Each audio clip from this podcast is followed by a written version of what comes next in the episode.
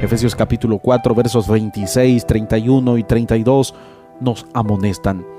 Esto nos habla de saber controlar nuestro temperamento, nuestra temperatura emocional. Moody una vez dijo que él no daría un peso por un cristiano sin temperamento, pero que no daría ni un centavo por un cristiano que no sepa controlar su genio.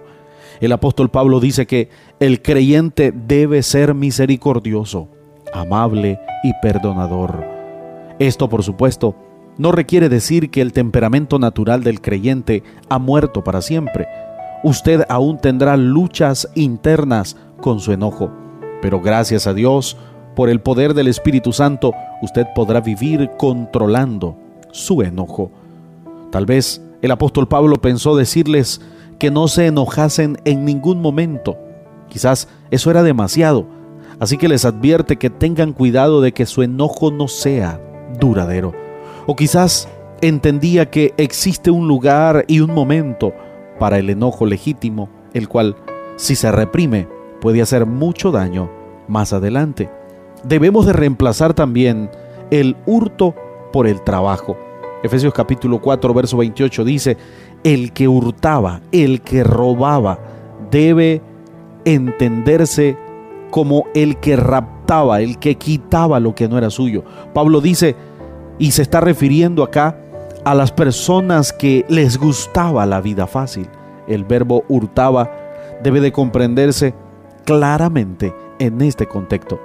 Y el apóstol Pablo habla a los creyentes, a los que antes de ser creyentes robaban, a los que antes de conocer a Cristo eran haraganes y que les gustaba la vida fácil, que en este contexto el que hurtaba no lo haga más, sino que trabaje.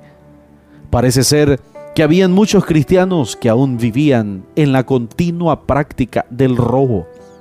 Más aún, el apóstol Pablo está relacionado estrechamente con este contexto y la práctica del hurto, con el dejar de ayudar a otros en sus necesidades, entra en acción. Y él dice, el que robaba, que no hurte más, sino que trabaje y tenga para compartir con los que pasan necesidad.